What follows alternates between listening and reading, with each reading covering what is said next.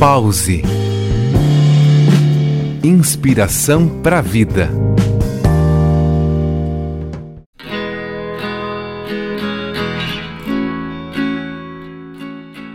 Olá, me chamo Gisele Cara, sou psicoterapeuta e trago aqui algumas reflexões sobre nossa saúde mental. Nossas emoções não são apenas o que sentimos, mas também o que acreditamos que esses sentimentos e pensamentos dizem sobre nós. Por isso, é importante pensar positivo e acreditar no melhor, incluindo soluções ao invés de problemas. Por exemplo, se imaginarmos um efeito de bola de neve, imaginando o seguinte cenário: Sentir frustrado é desagradável. Mas se eu acredito que a frustração é uma característica de pessoas que não têm sucesso, ao ver nas redes sociais alguém que apresenta o oposto a como me sinto, meu sentimento e meu sofrimento aumenta.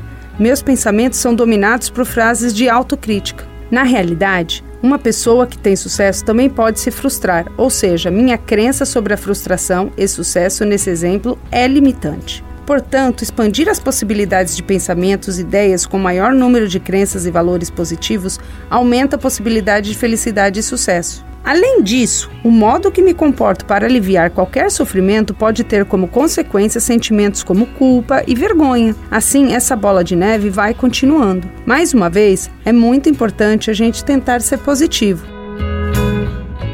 Muito obrigada e até a próxima!